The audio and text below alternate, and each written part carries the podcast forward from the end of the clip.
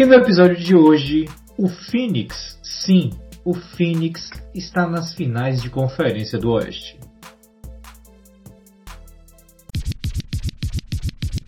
E Blake Griffin diretamente de 2008, com 15 anos de idade dentro dessa série, véio, enterrando na cabeça de Antetokounmpo. É, quando eu vi aquilo, é, me passou o flash de, de D'Angelo Russell com seus 15 anos, é, ah, vendo, vendo o, tre o, o treino do, da seleção olímpica dos Estados Unidos, Blake Griffin enterrando a torta direito e ele falando, mas ele nem se aqueceu antes, né?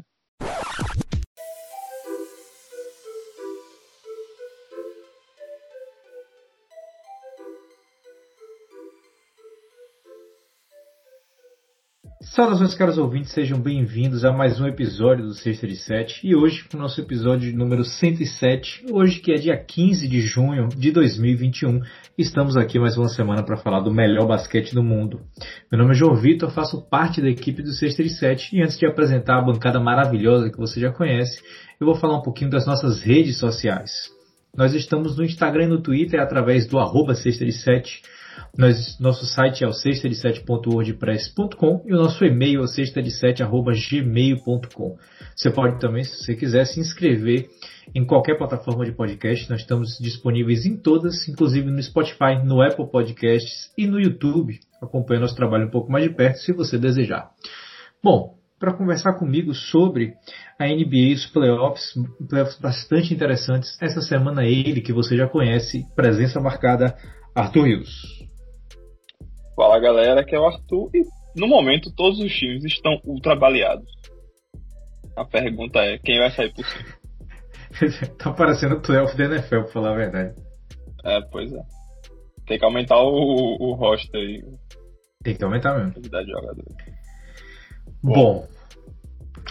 Dito isso, vamos nessa, né? Bom, o, o ouvinte fiel do 637 percebeu que semana passada a gente não teve episódio devido ao fim de semestre, porque o fim de semestre é um negócio complicado, então a gente não teve episódio, o que nos leva ao episódio de hoje, em que vamos fazer um pequeno resumo do que aconteceu, do que seria o episódio da semana passada e depois a gente entra no episódio dessa semana que é mais focado nas semifinais de conferência tanto do leste quanto, quanto oeste. Bom, para começar então, vou falar, vou começar pela conferência mais difícil, da gente falar, obviamente não em termos de dificuldade de, de, de vencer nem nada, mas a mais difícil de falar porque tem mais pendências é a Conferência Oeste. E a, a, no nosso último episódio a gente já tinha falado né, que o Utah já tinha fechado a série com Memphis, mas o outro lado desse, do confronto de segunda rodada a gente não sabia qual era ainda, que era entre o Clippers e o Dallas. Eles estavam empatados em 2 a 2 e o, e o Clippers veio a vencer essa série de uma maneira é, é brilhante, para falar a verdade, de Kawhi Leonard. Uma maneira. Um, jogo sensacional dele no jogo 6 e depois é, é, segurando a barra no jogo 7. E aí a gente já pode fazer até um link com o basquete que eles estão jogando hoje, só para a gente falar de que parece que esse Clippers funciona um pouquinho melhor quando a água bate na bunda. pois é. É, a gente viu. A Kawhi é constante em todos os jogos, não tem como, né? E é isso aí. Em jogo de playoff ele vai dar tudo. Ele vai destruir todo mundo dos dois lados da quadra, com certeza. O negócio do Clippers é sempre as peças é, auxiliares. Né? A gente teve um Paul George muito fraco na maioria dos jogos contra a Dallas. Né? No, final, no final do jogo 6 ele pegou o ritmo, né? E, e conseguiu ajudar, a, a, ajudou Kawhi, né? A levar o Clippers à vitória naquele jogo foi determinante para no jogo 7 em Los Angeles o Clippers levar a série, né? E, mas nem falando assim de Paul George, falando do Mark Morris, inclusive, que foi a bola dele não estava caindo de três pontos, quero dizer. E no momento que a bola começou dele, a bola dele começou a cair, o Dallas não teve resposta defensiva por espaçamento que estava rolando em quadra. É, e um, uma das peças é, coadjuvantes, a gente pode dizer assim, que a gente tem que com certeza falar aqui, é um cara que eu já critiquei muito, porque não achava de que ele era o jogador que ele acha. que ele é. Ainda não acho isso, mas ele vem mostrando nesses playoffs provavelmente o basquete mais consistente que eu já vi da carreira dele. E a gente está falando do Red Jackson. Hum. Porque ele foi um dos caras que. É porque a gente fala assim, em termos de coração, Kawhi não tem coração, né? É, parece que ele tá lá e ele vai jogar porque simplesmente é o que ele tem que fazer e ele vai fazer. É, até quando ele tá metendo back-to-back, bolas de três, enterrando na cabeça de todo mundo, o máximo que ele faz é dar um gritinho e depois a expressão dele volta ao, ao normal, que é o fechada. Mas Red Jackson foi um cara que em diversos jogos dessa série contra o Clippers, principalmente os dois ou contra o Dallas, principalmente os dois últimos, trouxe uma energia e trouxe bolas de três importantíssimas para esse time que não vinham acontecendo durante a carreira dele inteira e de que ninguém mais do Clippers vinha entregando como você próprio falou, principalmente o Paul George. Paul George com uma falta de agressividade que é, é exatamente o motivo pelo qual a gente fica pegando no pé dele. Não é porque ele é ruim ou não é porque é bom ou alguma coisa assim, mas porque a gente sabe de que o potencial dele é para ser um dos jogadores de elite, mas ele simplesmente se esconde quando o momento é mais importante. E aí você vê ele passando bolas de que ele deveria ser mais agressivo, ele deixando de arremessar bolas de três pontos. É, é, existem jogadores agressivos demais, como Jordan Clarkson, que ele simplesmente joga para cima e não tá nem aí. E o que a gente vê com, com o Paul George é o contrário, jogadores conservadores demais, que ele simplesmente se fecha e não, não traz a agressividade que o, o, o jogo precisa. Perfeito. Perfeito. Uh, é, fantástico Red Jackson, Zubat também, enfim. Acho que, né, como é, tipo, as peças auxiliares funcionaram uhum. uh, como um todo. E o negócio de Dallas é Porzingis, né?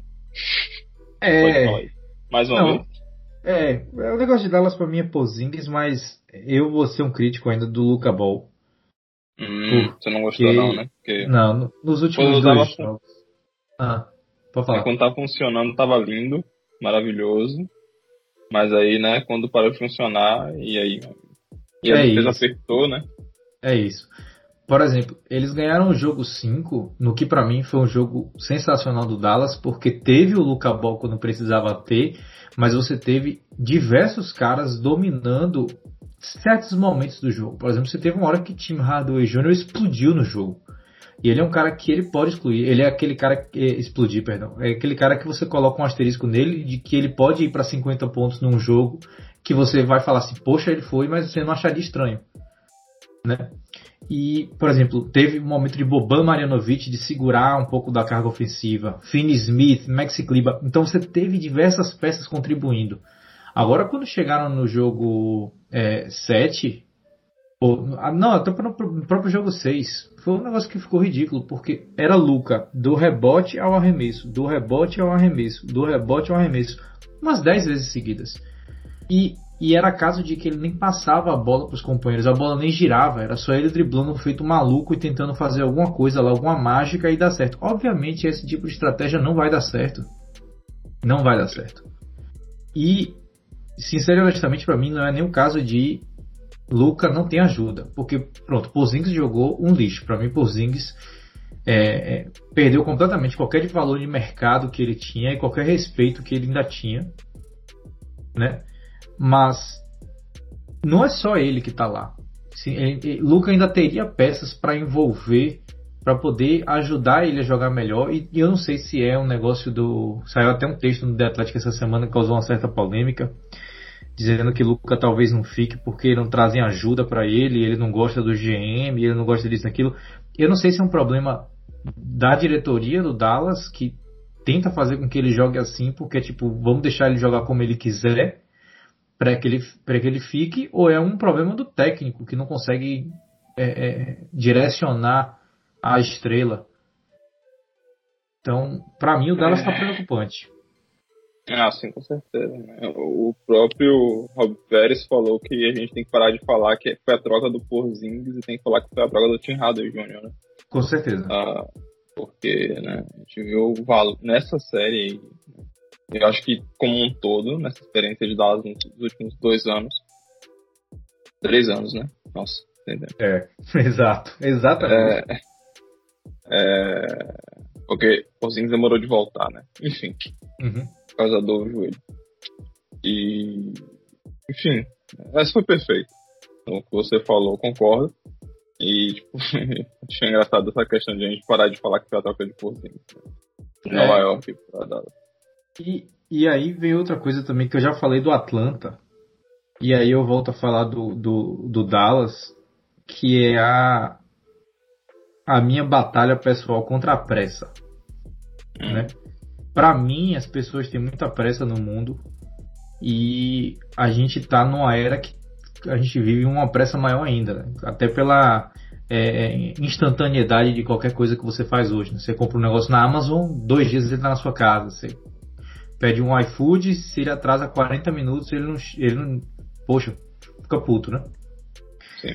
E isso acontece também no basquete, né? A gente já tinha falado. Trae Young ano passado estava ameaçando rebelião e pedir troca se não tirassem o técnico, né? Se não trocassem peças.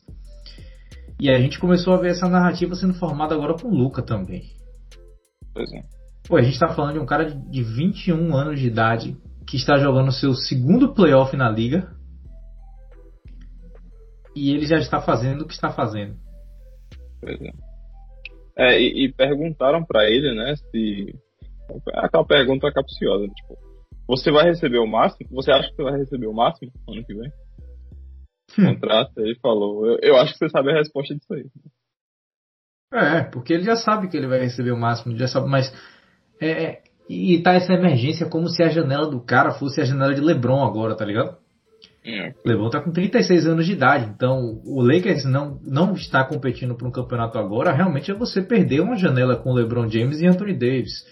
Mas, poxa, o cara tá aí dois anos ali. Ele, ele, pô, ele tem experiência no basquete internacional, até por isso que ele tá no nível que tá agora no início da NBA. Mas mesmo assim, para você criar um time de campeonato, um time que vai vencer as finais da NBA, não basta só você ter uma super estrela, como já ficou provado com o próprio LeBron James, com o próprio Michael Jordan, com o próprio Kobe Bryant. Você não precisa, você não pode ter só esses caras, você precisa da galera que faz o trabalho sujo, você precisa ter uma boa equipe, você precisa ter uma boa defesa.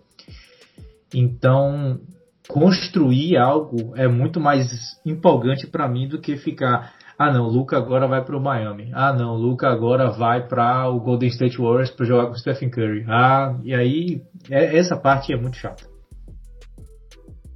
Pois é. Bom, chega de Dallas, né? Eu acho que tá bom. bom. Clippers avança. Exato. E... e pega Utah, mas aí daqui a pouco a gente fala do Utah e do Clippers. Bom, Perfeito. vamos pro para a parte baixa agora. Quando eu falo parte baixa é porque eu estou vendo o, a chave aqui na minha, na minha tela, caro ouvinte. Então a gente vai para a terceira colocação contra a sexta colocação da Conferência Oeste. Denver contra Portland. Denver venceu a série em 4 a 2 Da última vez que a gente comentou aqui dessa série, a série estava em 2 a 2 E era a série que a gente estava mais empolgado. É, eu, por influência de Arthur, acho que você ouvinte também, pelo fato da gente ter os ajustes é, a todos os, a todo tempo, né? Então a gente tinha toda hora é, coloca Nurkic em Jokic e aí coloca Dame naquele jeito, e Carmelo entra do banco ascendendo e Michael Porter Jr. tem um primeiro tempo de 40 pontos quase, e aí toda essa empolgação. A última vez que a gente falou estava 2 a 2 Nurkic tinha acabado de anular o MVP da liga que saiu também na semana passada, o Jokic durante todo o tempo deles no jogo. O Portland estava criando um momento. Eu apostei no Portland, achava de que ia dar certo essa, essa, essa defensiva em cima do Jokic. Arthur é, apostou no Denver, achou também de que ia, iria ocorrer um novo ajuste que ia mudar o jogo. No final, Arthur estava certo. Denver 4 a 2 É, pois é, a gente já tinha falado do, do jogo 5 de Denver, ainda não, né? Uh, porque aquele não, jogo. Foi. É, pois é, e aí foi no jogo 5, né? Que uhum. foi o melhor jogo da série. Um dos melhores jogos foi. dos playoffs, que foi para dois, dois, duas prorrogações. Né? Foi 147 a 140 para Denver. Foi aquele jogo histórico de Damian Lillard, a gente tem que falar isso. Uhum. Foi. Incendiou chute do meio da quadra. No momento que cruzou a quadra, mete de três pontos, não tá nem aí, chuta onde quiser. E tudo isso para perder no final. É, é bem triste. Deixa eu só confirmar que foram 55 pontos é, do Damian Isso. Lillard e o plus-minus dele nesse jogo foi apenas de 2. Né? Ou seja, essa primeira unidade de, de do Portland tomou uma verdadeira surra. E além disso, né, o, o que foi determinante para a vitória, com certeza, foi o Nuggets ser expulso. Ele não conseguiu uhum. ficar longe das faltas durante a série toda. Uh, bom, e aí no final, o Denver teve mais competência para levar esse jogo. E aí no, no último jogo, no jogo 6, é, Denver levou é, a série para casa. Uh, bom, é isso. É, é, é, são, os ajustes principais foram esses. É tipo, como o Nurkic é, vai ficar em quadra para marcar Jokic. Né? Chegou um momento que Nurkic, durante o regular, foi usado é, como uma peça ofensiva fundamental para a porta. Nessa série foi muito mais uma peça defensiva para tentar frear Jokic. E funcionou em alguns momentos. Né? Só que aí ele acabava ficando com problema de falta e, e, e, foi engraçado, né, essa questão do ajuste, que durante a série a estratégia de de segurar a volta de Nurkic pra quadra mudou, né? Primeiro a gente viu, tipo, tirar ele logo pra ele não ser expulso, né? Economizar as faltas. E só voltando no final do jogo, tipo, não deu certo. Acho que é, o nome do técnico do, do Portland. Tô com esse corte na cabeça. Zero Stotts, perfeito. Uh, só que mudou a estratégia, decidiu, tipo, ah, joga com a falta aí mesmo, tente não fazer falta. Pá. Não deu certo também. Então deve soube, soube muito bem é, explorar esses problemas de falta que Nurkic teve e, tipo, esse foi um dos, um dos ajustes, né? De Denver, no caso, forçar essa bola. É, para deixar o juiz decidir essa parada. É, e na minha opinião, uma, uma grande de uma falta de um controle é, emocional e, e mental de Nurkic, na verdade. Porque, como você falou, né, vai ficar em quadra, vai ficar com falta, mas aí a gente já consegue pensar, né? Normalmente quando a gente pensa assim, jogadores jogando com 4, 5 faltas, são jogadores de que realmente só defendem os matchups que eles precisam defender porque eles sabem que dois pontos ali é muito pequeno comparado com o que ele está tentando fazer dentro de quadra. E, se eu não me engano, nesse jogo 5, o Nurkic foi expulso numa bola que ele contestou. Claramente ele estava batido, ele subiu para fazer a falta, claramente ele estava querendo fazer a falta, e ainda tomou os dois pontos e mandou o cara para a linha de lance livre e foi expulso. É, e, e só complementando, hum. ele fez falta de ataque também. É. Ele, illegal screen. Não foi só a falta uhum. de defesa. Foi, não foi a, a, falta de ataque que ele fez foi a coisa mais ridícula do mundo, porque ele veio numa passada extremamente lenta. O jogador vê um pivô infiltrando, se ele tiver coragem para botar o corpo na linha, quase 100% das vezes é falta ofensiva, porque esses caras são muito lentos. Então você consegue ver para onde ele vai, você consegue parar na frente dele e esperar o contato. Foi exatamente o que fizeram na frente de, de Nurkic. Aí Nurkic, no meio do, do, do, Acho que foi do terceiro ou foi no início do quarto quarto, ele simplesmente passou de três faltas para seis. Sim, sim. Foi, foi logo no começo do quarto, sim. É, do... e aí colocou. E aí do... não pode colocar o quê? Acho que foi o quarto, né? E aí a gente não pode colocar Enes Kanter dentro de quadra, não tem um outro pivô para colocar, então o que, é que a gente coloca? Robert Covington. Deixa ele se arrombar lá com o Jokic. Mas o Jokic gira na cabeça dele, coloca a bola lá em cima e arremessa. Bom. É, o, o velho meme voltou, né? O Can't Play Canter, né? Exato, ah. exato. Porque tava impossível. Exploradíssimo na defesa, né? Você tem um pick and roll com Jokic, então, nossa, perdido em uhum. quadra. E aí a gente tem um Damian Lillard que tentou de todas as formas vencer o jogo, levou para dois overtimes, mas só ele jogou. Todos os pontos de overtime foram dele. Pois é. CJ McCollum, nada. Nada. É, ele acabou então... expulso também, o CJ McCollum, nesse jogo. Mas foi um jogo, enfim, cheio de probleminhas aí, Portland. E Denver foi, expressão, né, foi mais time nessa série, pelo menos. Uhum. É, e aí vai ser ponto que a gente vai falar e vai lembrar sempre desse, desse tipo de coisa, porque o Portland poderia ter ido para semifinais de conferência caso conseguisse administrar melhor a quantidade de faltas do Nurkic. Porque, como a gente vai falar agora daqui a pouco, agora daqui a pouco é, é complicado, mas como a gente vai falar daqui a pouco, o Denver avança para encontrar o Phoenix.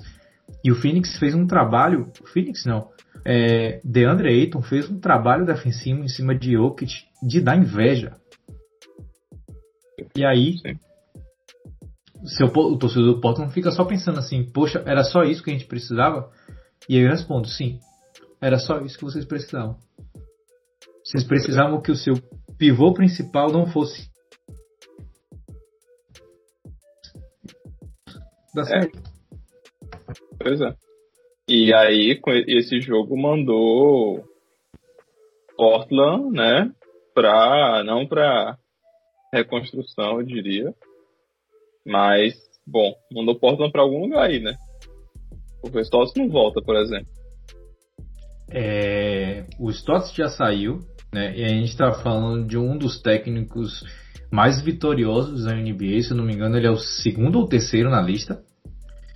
Né? Ele é um, ele é o cara que anos. fez, é, nos últimos anos, ele é o cara que fez parte da equipe técnica daquele Dallas Mavericks, foi campeão com o Dirk Nowitzki. Bom, Aí vem a parte especulatória, não gosto muito, mas vamos falar aqui, né? Damian Lillard já postou coisinha no Instagram dizendo que é, é, é, talvez não volte. Não, talvez não volte. Foi um trecho de uma música que é Até quando eu vou ficar esperando que a oportunidade se alinhe com a preparação. Né? Até quando eu vou ficar aqui. Que é uma música, a música do Nipsey Hussle. Né? Aquele rapper que infelizmente veio a falecer no ano passado.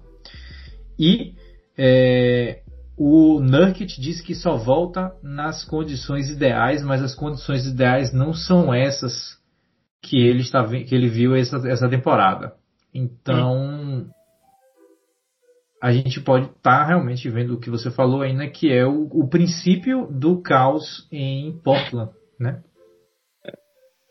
A, as bolas de Jokic no final daquela, daquela prorrogação equivalem ao tchauzinho do Damian Lillard. Exato, exatamente. Né? Em 2018. E, e, e dava bizarro porque não tinha um cara, não tinha uma pessoa naquele elenco que conseguisse parar Jokic. Não tinha.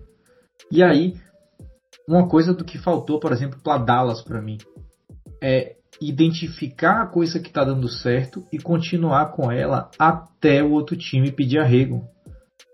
O Nuggets fez isso. Era a bola em Jokic toda a posse, todas as posses, porque você sabia que estava dando certo, sabia que ele ia fazer ponto.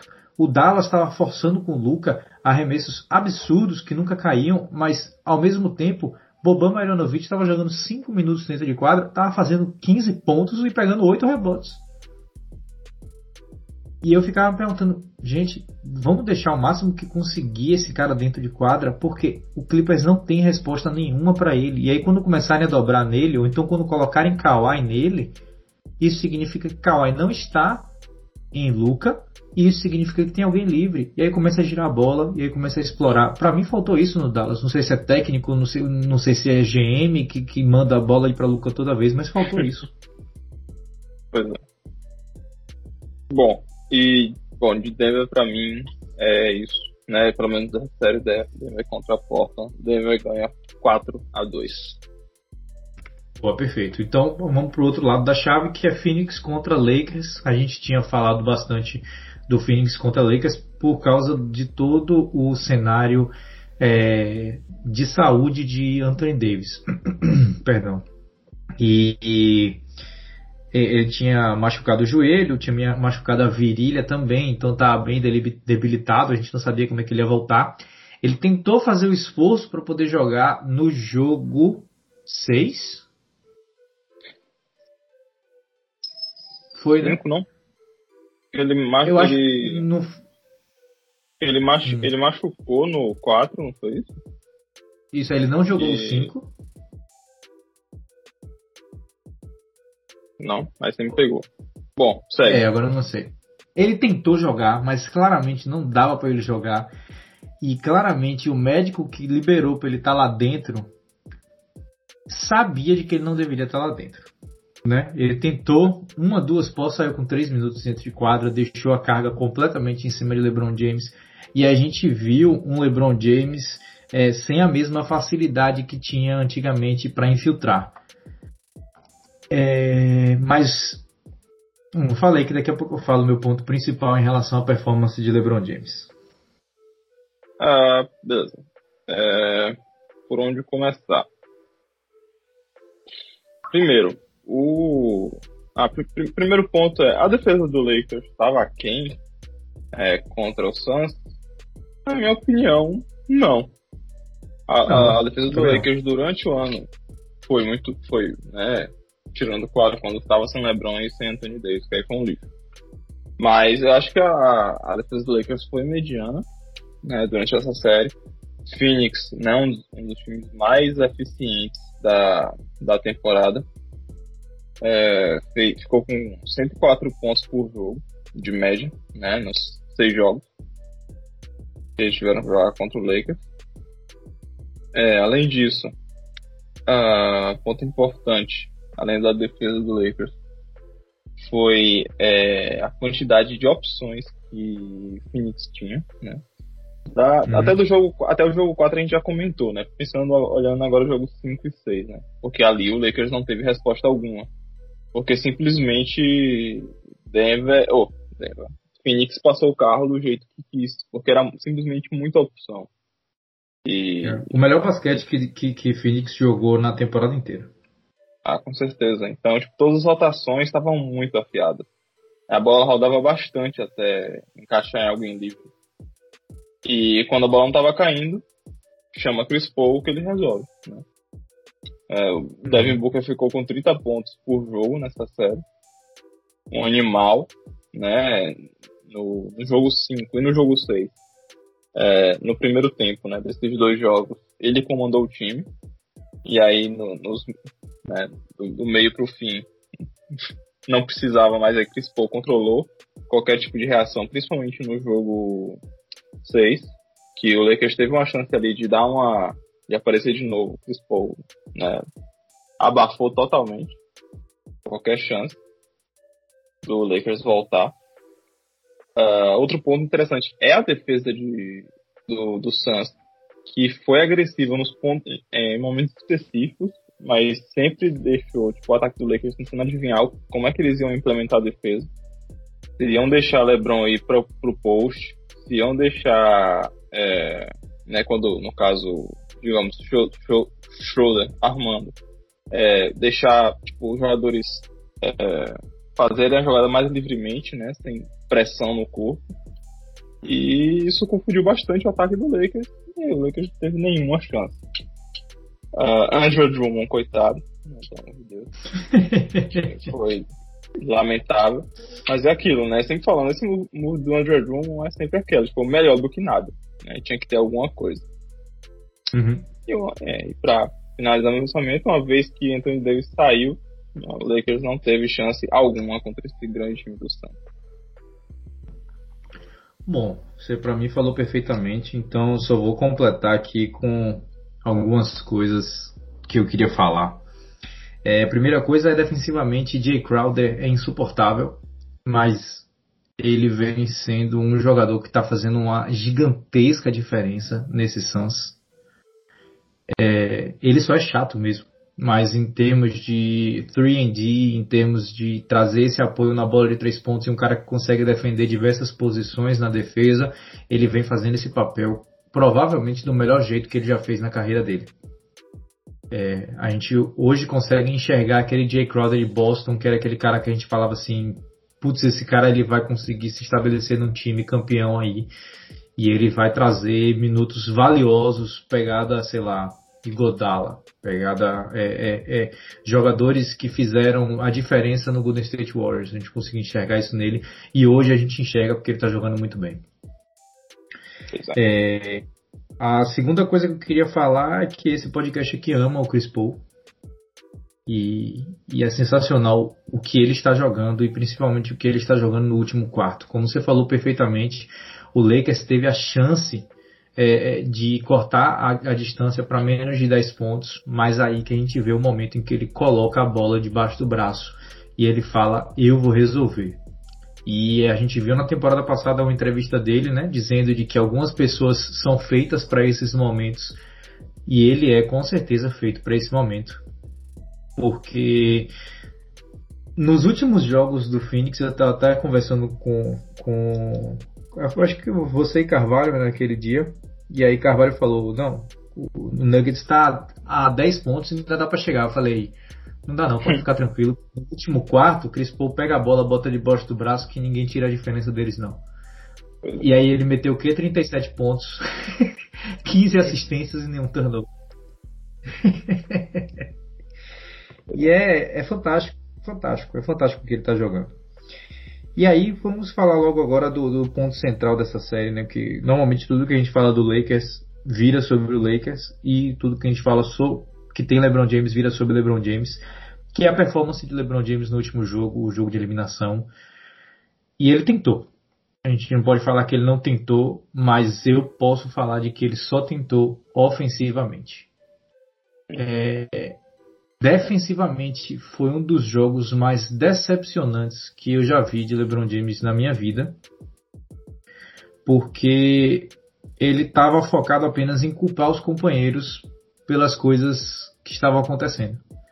Ele estava basicamente parado em quadra, com os braços baixos, a postura completamente derrotada, e aí fazia uma cesta do lado do lado, é, do lado da quadra em que ele estava, e aí a reação que ele tem é apontar para o próximo, para o cara do lado e falar, poxa, por que você não pegou isso aí? E se você para para observar lance a lance, é só isso que ele faz. Ele só faz reclamar. E aí do lado ofensivo é só reclamar de falta e é falar com o juiz. Então foi um dos jogos mais chatos de LeBron James que eu vi na carreira dele. E sinceramente foi um LeBron que eu não gostei de assistir, nem um pouco. Pois é. É, não, não, não vai ficar no hall de grandes é, jogos ou séries da história de LeBron James. Concordo, não foi é. brilhante. Né? Não, nem, nem, nem foi não. bem, né? nem para os padrões dele, nem uhum. né, se comparar com o que o Chris Paul estava jogando. O LeBron até o jogo Exatamente. 4 que estava é, muito bem, obrigado. E aí a gente fala que claramente ele não estava 100%.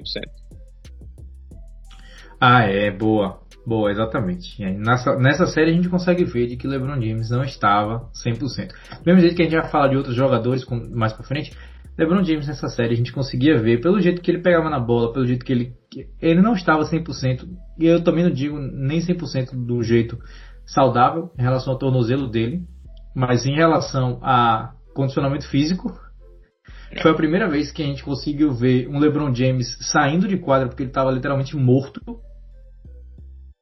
E também mentalmente. Eu acho que a situação de que ele estava pela primeira vez na carreira acabou pegando ele de surpresa, porque, vamos falar, né, que da, da, de todas as vezes que LeBron foi ao playoff, essa é a primeira vez em que ele não vence no primeiro round. Essa é a primeira vez em que ele esteve atrás no placar no primeiro round, né? É, o Phoenix abriu a vantagem, 3 a 2 E também foi a primeira vez desde 2010 que LeBron vai aos playoffs e não vai às finais. Pois é. Então, é isso aí, né? Muito bem, faz parte. Dá uma mudança nos uh... ares, fala Maurício. Nunca acontece. Bom, é. Primeira vez pra Bom. é. Bom, então vamos aproveitar que a gente tá na Conferência Oeste logo, vamos fechar eles, depois a gente vai pro leste. O que, é que você acha? Beleza. Beleza. Pronto, então semifinais de conferência, vamos falar dos confrontos que a gente está vendo agora, é, acompanhando, né? Bom, para começar, primeiro colocado contra quarto colocado, Jazz contra Clippers. Os Jazz começou a série bombardeando da bola de três pontos, pegou um Clippers que vinha de um jogo 7 contra Dallas, teve que viajar para Utah, encarar a altitude, encarar. É, Dois dias. No dia seguinte, exatamente. Não, é, eles viajaram, chegaram em Utah e no outro dia jogaram, né? Isso, isso. Isso.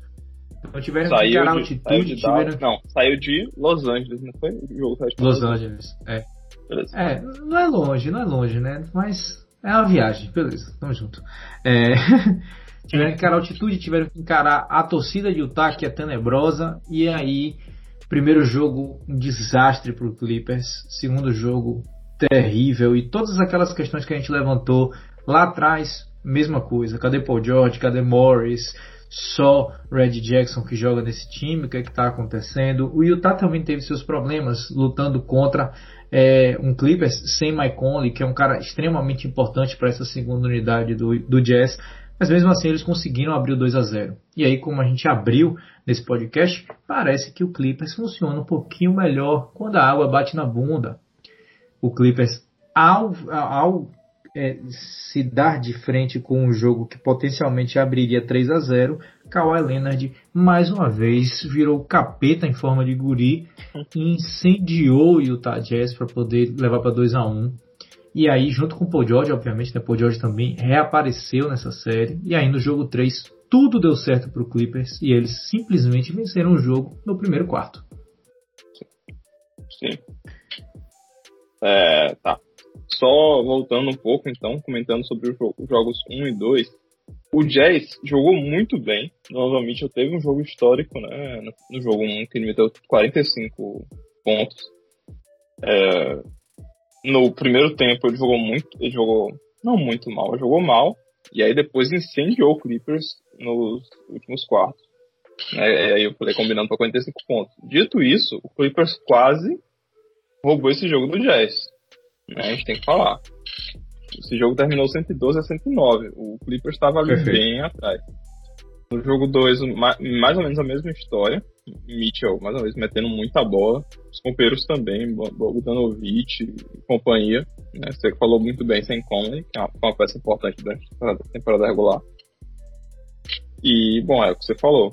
Nos jogos, nos jogos 3 e 4 isso mudou. O Clippers, as peças é, auxiliares, digamos assim, começaram a jogar bem. Kawhi Leonard e Paul George controlaram o jogo do começo ao fim. E no, no jogo, nesses jogos, é, o, como você falou, o Clippers ganhou no começo do jogo. É, não tinha como o Jazz é, emplacar uma reação. É, e assisti, assistindo esses jogos a gente tem. É, é, basicamente a gente assiste dois times diferentes, para falar a verdade, né? Tem um Clippers e... que eles lembram que conseguem defender. E tem um Clippers que pensa que Kawhi Leonard consegue resolver tudo sozinho. Sim. E, e uma coisa que eu esqueci de falar foi que Mitchell machucou no jogo 3, né? Tornozelo. Isso, direito. Eu, eu, é, tornozelo, né? Beleza. E, bom, prejudicou, óbvio, né? Mas tava meio morto já, na verdade. Uh, houve alguma reação, mas nada que o Clippers não tenha matado logo, né? Com a run de dois minutos é. que teve. Mas, bom. É, exatamente.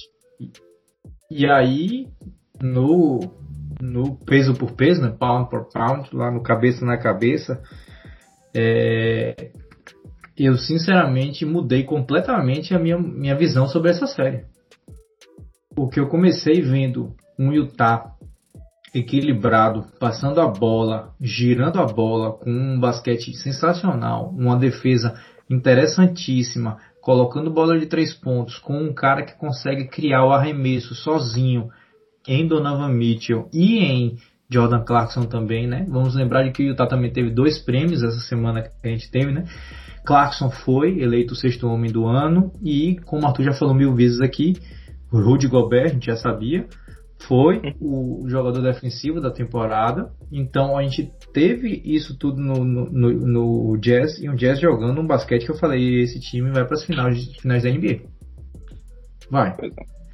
Mas aí do nada o Clippers lembra de que eles têm um poder de fogo imenso e que eles têm uma defesa imensa. De que eles têm Kawhi e Paul George. De que eles têm até o Terrence Mann tá defendendo bem. Então eles têm essa resposta e principalmente quando o banco do Jazz entra, eles sabem, eles estão sabendo, aí eu tenho que tirar o chapéu para Tailu mais uma vez, de que eles estão sabendo os jogadores que eles têm que atacar. Quando, é, como é o nome do pivô? Derek Favors. Quando Derek Favors entra dentro de quadra, é artilharia em cima dele. Parece que Canter tá no jazz de novo.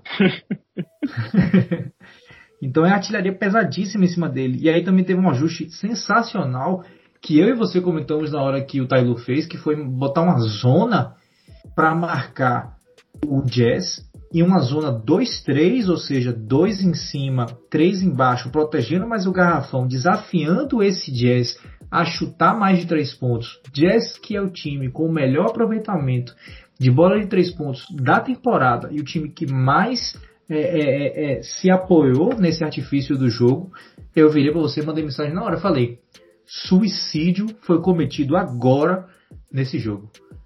E o que, que aconteceu? eles quebraram completamente o ritmo do Jazz. Colocaram o Jazz para poder fazer um ataque de meia quadra em que a bola tem que girar rápida, que é o estilo de jogo do Jazz. E o Jazz simplesmente não fez esse estilo de jogo. Donovan Mitchell estava pensando de que ele estava, sei lá, de que era Luca Doncic e ele podia fazer o que ele quisesse dentro de quadra, mas estava dando errado. Clarkson estava errando tudo. E aí começou aquele negócio todo. O momento do Clippers foi crescendo na transição quando a gente viu o Clippers já tinha embocado, não tinha mais jeito. É. Então, para mim a diferença é muito grande. Tem dois times do Clippers aí. Tem um Clippers que joga no modo sério e tem um Clippers que espera que as coisas aconteçam de maneira milagrosa. Quando a gente vê o Clippers, o primeiro Clippers que eu falei, o bom, é muito difícil de imaginar que esse time vá, não vá para as finais da NBA mas o que ainda me, me coloca numa posição de desconfiança desse time, e eu falo mais uma vez em todos os episódios, é porque existe o, o Clippers que simplesmente apaga do nada. Perfeito. É, é o que você falou bem interessante, né? Porque o Clippers, né, eles têm especialistas em marcarem a linha de passe. É, pessoal do braço comprido.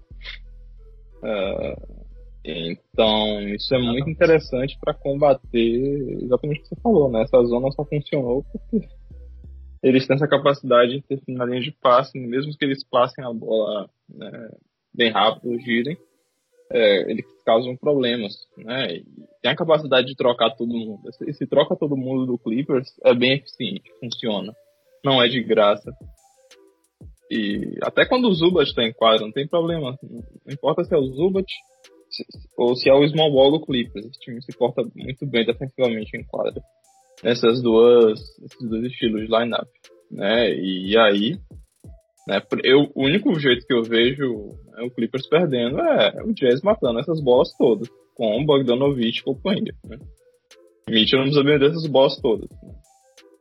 É, exatamente. Pode... E aí, outra coisa, além dessa parte da bola de três pontos que vai ter vai ser ponto determinante para essa série, que é casa, né?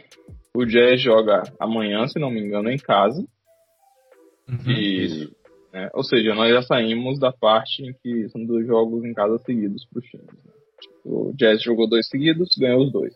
O Clippers jogou dois seguidos em Los Angeles, ganhou os dois também.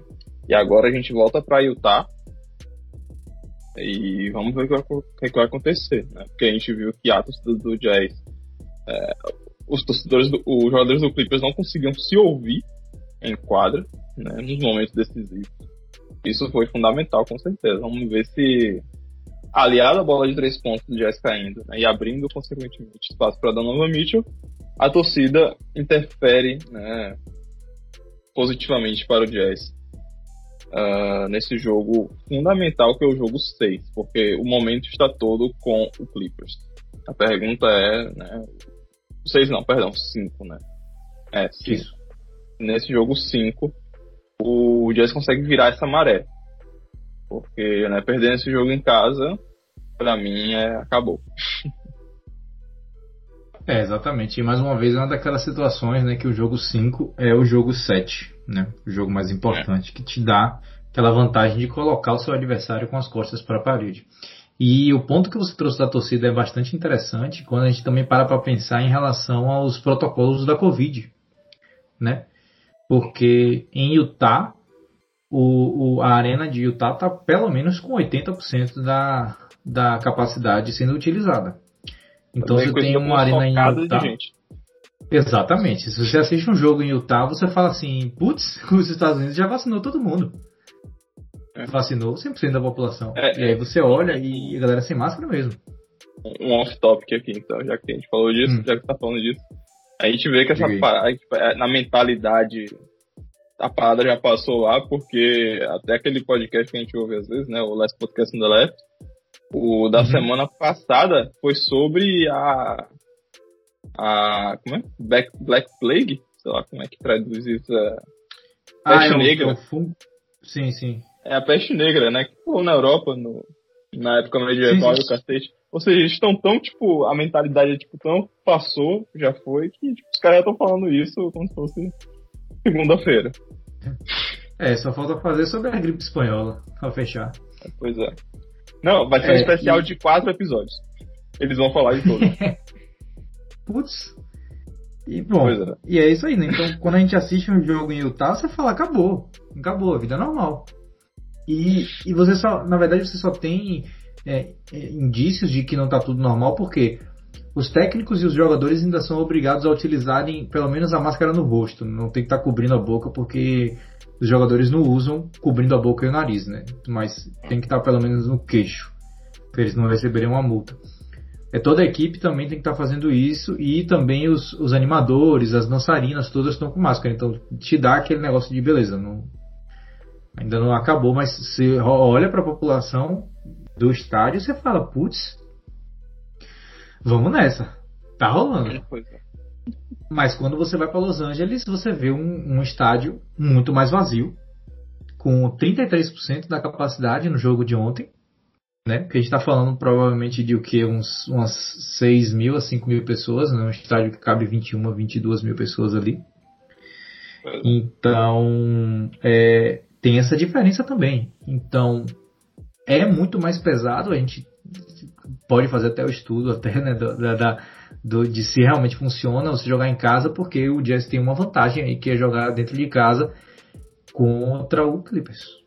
Né? Então ficou mais interessante ainda a gente ver como é que funciona isso. É quase como é, é, é, o negócio no futebol de que os campos são diferentes, né? Você tem um valor máximo só, mas tem campos é, é maiores do que outros. Alguma uhum. coisa assim. Uma parada. É, pronto. Então, é, então você tem essas, essas diferenças aí de jogar um na casa do outro. Bom, é. dito isso, você acha que o jogo 5 é. Você acha não, é realmente o jogo 5, como você falou, afirmou, não precisa nem achar, é o jogo mais importante dessa série que a gente vai ter agora. Mas, dito isso, você acha que quem leva a série? Uh, tá mais pro Clippers. E, bom, Vamos lá. Eu vou torcer pro Jazz. Né? Então, falando aqui logo. eu, eu, acho que eu, eu, acho que eu decidi torcer pro Jazz. Mas esse momento do Clipper e o enterro, que foi aquela enterrada de Kawhi em cima de uh. Favors, eu acho que. Nossa, você viu o Embiid reagindo ao Sim, vivo? Ao vivo. o maluco lá dando entrevista, claramente não dando entrevista, assistindo o jogo uhum. do Clipper. Ah, muito bom.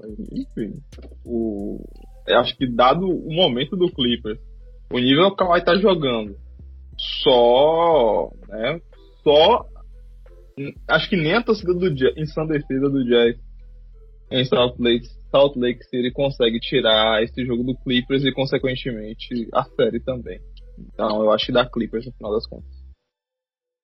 É, eu também tô com você, eu tô mais é, é, é tendencioso para o Clippers, embora eu esteja torcendo para o Jazz. E, e, pelo fato que você bateu aí, Kawhi. A gente já viu que ele consegue fazer diversas vezes. Então, eu lamento, mas não parece de que não vai ser diferente. De que ele vai carregar. Bom, dito isso, o outro lado da, da chave, né, a gente tem o Denver contra o Phoenix na primeira e única varrida dessas, eh, dessas finais de semifinais de conferência, perdão, e a única varrida da Conferência Oeste até agora. Phoenix faz 4 a 0 no Denver, no que, como a gente já adiantou, o jogo que eles só precisavam fazer uma coisa, que era parar Jokic, e eles fizeram jogando, aí eu digo mais uma vez, o melhor basquete que eu já vi o Suns jogar nessa temporada. E Chris Paul jogando e envelhecendo como se fosse uma linda garrafa de vinho, ficando melhor a cada dia que passa. Pois é. Perfeito. Você tem muito é. para falar dessa série? Não. É, a, Além o que eu quero falar dessa série é... Acabou de falar. O, é, Caguei. Tá. Manda, fala, continue. Você, começou muito bem. Continua a introdução aí. Porque o que eu queria é, falar eu... é que hum. saiu o prêmio de MVP durante essa série, né? É, mas pelo menos a NBA teve a gentileza de entregar enquanto o cara ainda estava no playoff. Né? Né, rapaz? pra não ser o fiasco que foi com o Tetocumpo, dele recebendo com aquela cara de cu três semanas depois que ele tinha sido eliminado dos playoffs. Pois é. Nossa, tá horrível. Uh, coisas que eu tive. É, pontos interessantes dessa série, né? além de marcaram muito bem Jokic. Né? DeAndre Ayton mostrou a força defensiva dele né, contra Jokic. Em alguns momentos ele não conseguiu parar Jokic, mas aí a bola do, do Nuggets não estava caindo nem um pouco. Né, eles ficaram abaixo dos 40% na bola de 3 pontos contra esse Suns, que é um ataque é, poderosíssimo. E aí, meu amigo, e aí choveu, choveu muita bola de 3 pontos na defesa de Denver, e Denver não conseguiu responder. Deixa eu só confirmar aqui. Uh, é isso, é, são números bem interessantes, porque o Denver ficou com 35 na bola de 3 pontos e 65 em lance livre. Né? Só complementando, o, o, o Suns ficou com 42 da linha de 3 pontos e o Denver 34, 35, perdão. Essa diferença é, é brutal na bola de 3 pontos. Os Sim. dois tiveram volumes parecidos. E na linha de lance livre, Phoenix ficou com 90%. E, e Denver com 65%. Pareceu o Lakers. Enfim, não, tinha, não tem como não tem como ganhar do, do Suns uhum. desse jeito.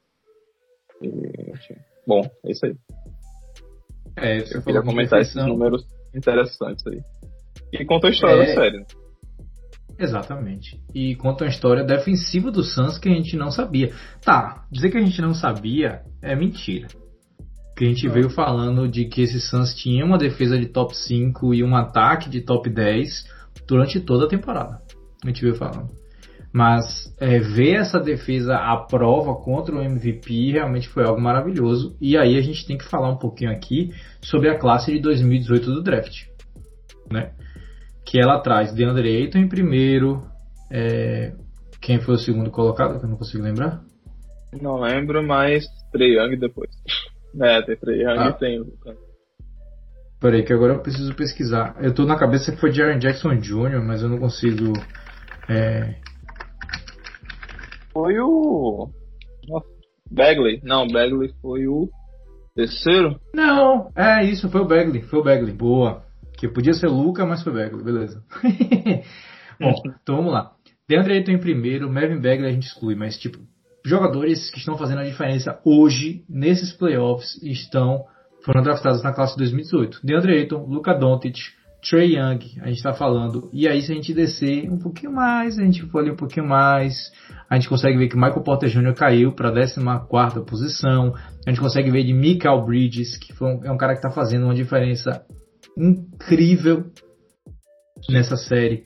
Também saiu na posição de número 10. Né? A gente consegue ver esses jogadores que, tão, que, que vieram dessa classe. Aí tem Grayson Allen, tem mais jogadores aí nesse, nessa classe, mas é, DeAndre Ayton mostrando que realmente ele era uma primeira pick de draft. Aí a gente pode discutir se para essa classe ele é uma primeira pick. Aí provavelmente, muito provavelmente, eu vou dizer para você não, não é. Mas ele tem talento sim para fazer o que está fazendo. Ele já disse que quer ser conhecido como um center two-way, né? Que é um, um, center que protege o aro e também ataca o aro. E nessa uhum. série ele mostrou que ele consegue fazer isso. Ele tem cara de 45, mas ele não tem nem 24 anos ainda. Então, o futuro é, é promissor. Pois é. Uh, bom, é isso aí. Promissor é, e bom. o futuro é agora, né? Exato. Dito isso, é, o Chris Paul, mais conhecido como, na minha opinião, o técnico do ano, é, levou o, o Phoenix às finais de conferência. A segunda vez que ele está nas finais de conferência na sua carreira. Né? Primeira vez foi com o Houston naquele fatídico ano das 28 bolas de 3 pontos errados. Nossa. E agora eles estão esperando. Que ele não estava em quadro. Quem... Não, ele estava com a famosa cordinha do presunto machucada, né? Que, exato. Que há dois anos não, não, não vemos a presença dela nos playoffs, né? Graças a Deus. Graças a Deus. Mas aí a gente tem um Phoenix que agora está esperando o Utah e Clippers. E pela previsão aqui do 637 a gente ah, vai ter uma série gra... Clippers e. Perdão, perdão, graças a Deus não, ah. porque o problema de Harden é na hamstring. Né? Que a gente vai falar daqui a pouco. Ah, boa, boa, não, mas a gente tá falando da hamstring do, do Chris Paul, por enquanto. Justo. Então a gente leva para as finais de conferência Clippers e Phoenix, que vai ser um jogão. Bom, partindo para a conferência leste, o que a gente deveria, o que, de onde a gente parou, né? O Philadelphia já tinha eliminado o Washington, o Milwaukee já tinha eliminado o Miami e o Brooklyn já tinha eliminado o Boston. Então a última coisa que faltava para a gente falar, na verdade, era que o Atlanta estava 3 a 1 no New York Knicks.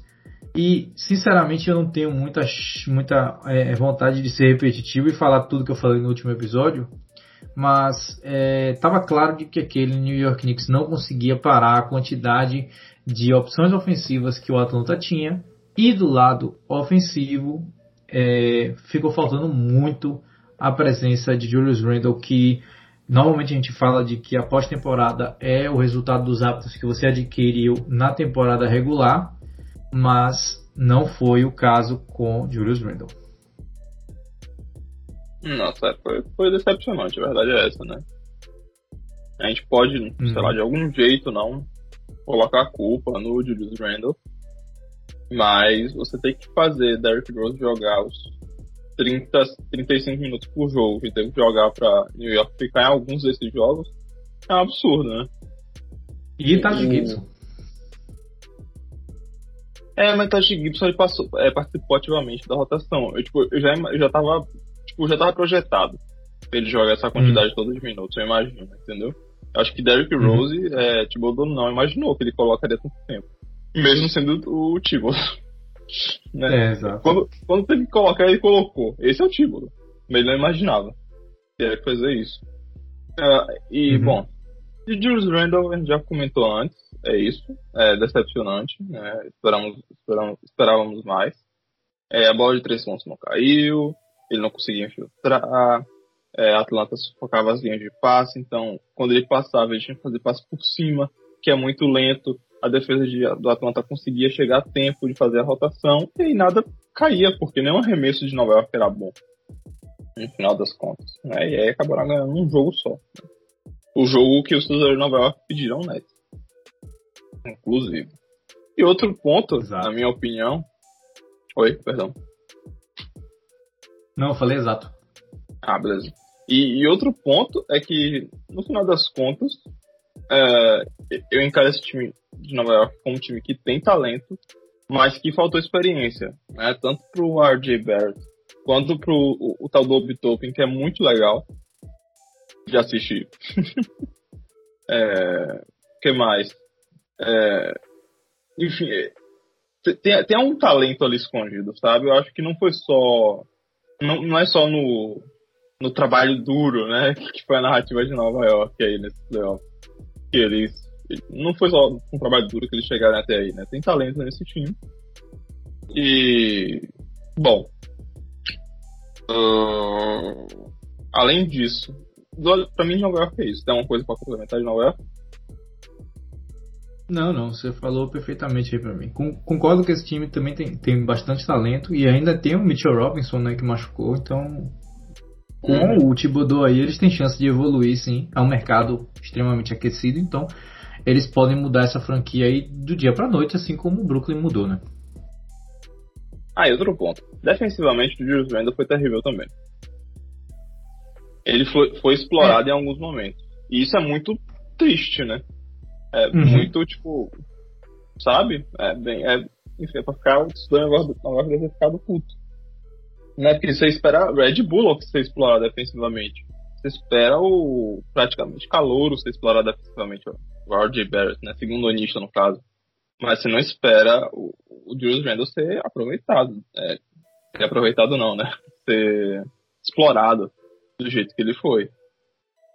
Uh, bom, de Nova York é isso pra mim. Perfeito. Do lado de Atlanta, como a gente vai falar mais daqui a pouco, né? Porque eles passaram, né? Foi cinco a essa série. É, só comentando que Trey Young nessa. É, o showman, né? Verdadeiro showman. Só faltou mandar o sinal do Ronaldinho e dar uma sambadinha. No meio, no meio do Madison Square né? No final do jogo 5 ou 6. No final do jogo 5, ele, né, quando o jogo estava decidido, quando acabou o jogo, ele, né, fez a reverência ali no logo do Knicks. É, fantástico, né?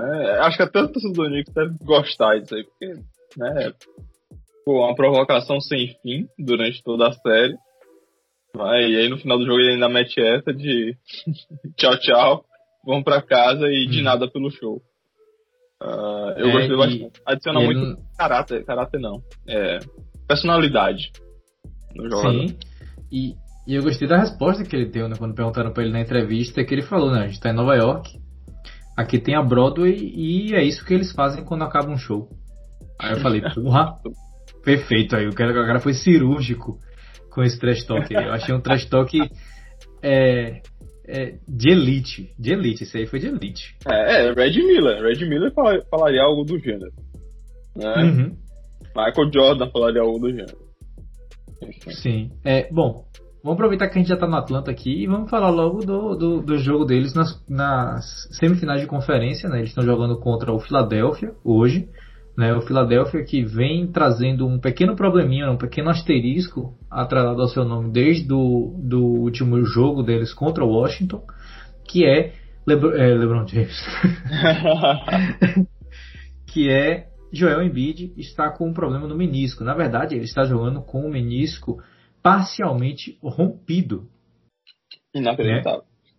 Inacreditável mesmo. O cara daquele tamanho que toma aquela quantidade de contato e pega aquela quantidade de rebote que ele esteja conseguindo andar dentro de quadra com o menisco parcialmente rompido.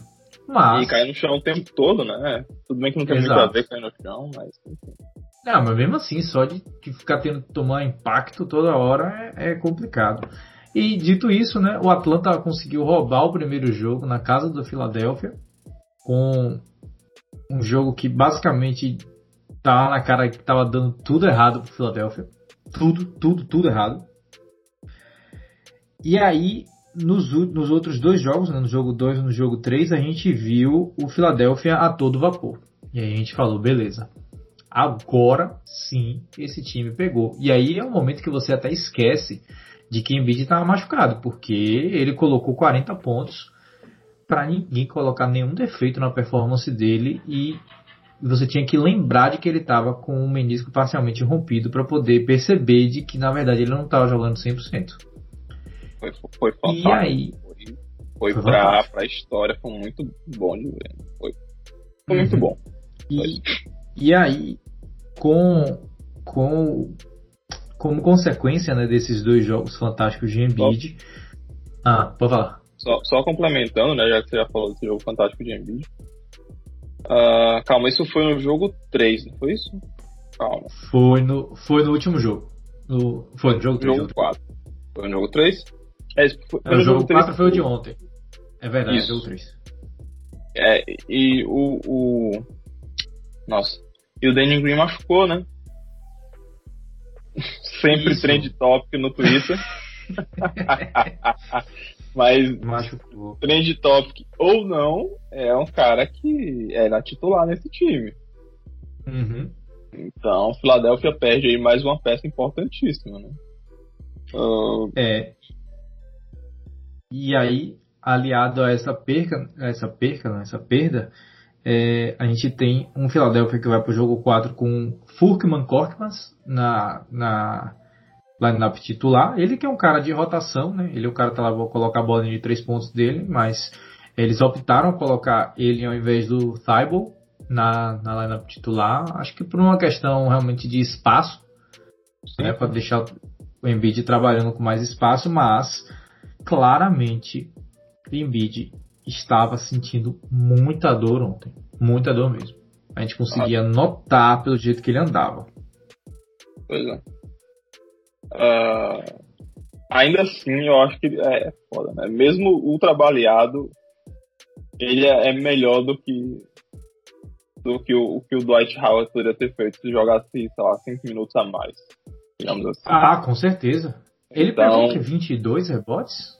Por aí. Não, ele, e destruiu, ele completamente destruiu. Ele jogou muito bem. Fantástico, uhum. né? Mesmo morrendo, conseguiu emplacar uma performance dessa. Uh, é, é. E... Tá, manda. Não, eu falar que dito isso, mesmo ele morrendo, mesmo ele, mesmo ele jogando com esse completo esforço, não foi o suficiente para é, segurar o Atlanta. Na verdade, ficou meio claro de que o jogo foi cansando esse time do Philadelphia, principalmente em bid, né? Porque ele começou com muita força, começou com muita energia, mas no último quarto você dava para ver que ele estava 200, 300% de esforço dentro de quadra. E isso me levantou até a dúvida se ele joga no próximo jogo. Eu tô achando que se é muito provável de que aconteça de que ele não consiga ir para o próximo jogo. É, né? é, Mas, é, é, Hum. Era, pra, era pra Philadelphia ter ganhado esse jogo 4, cara. O, Philadelphia. O Philadelphia, antes de entrar no intervalo, tava com 18 pontos de, de vantagem, cara. Não podia ter uhum. perdido. Tipo, é, Rivers claramente poupando ali em vídeo, né? Tentou fazer aquela. Mudou a rotação, claro, no meio do jogo. Então, é, é... A marcação de Atlanta ficou super agressiva em Tobias que tava jogando bem essa série, né? Na série passada também. Foi, foi, tava, tava destruindo. Jogando muito. Não destruindo, mas jogando bem, né? Porque quando, quando você tem um Embiid no seu time, você vê que é destruição de verdade. Mas. Sim. Tá jogando bem, contribuindo demais. Aí a marcação de Atlanta apertou em, em Tobias Harris e prejudicou bastante o ataque do time.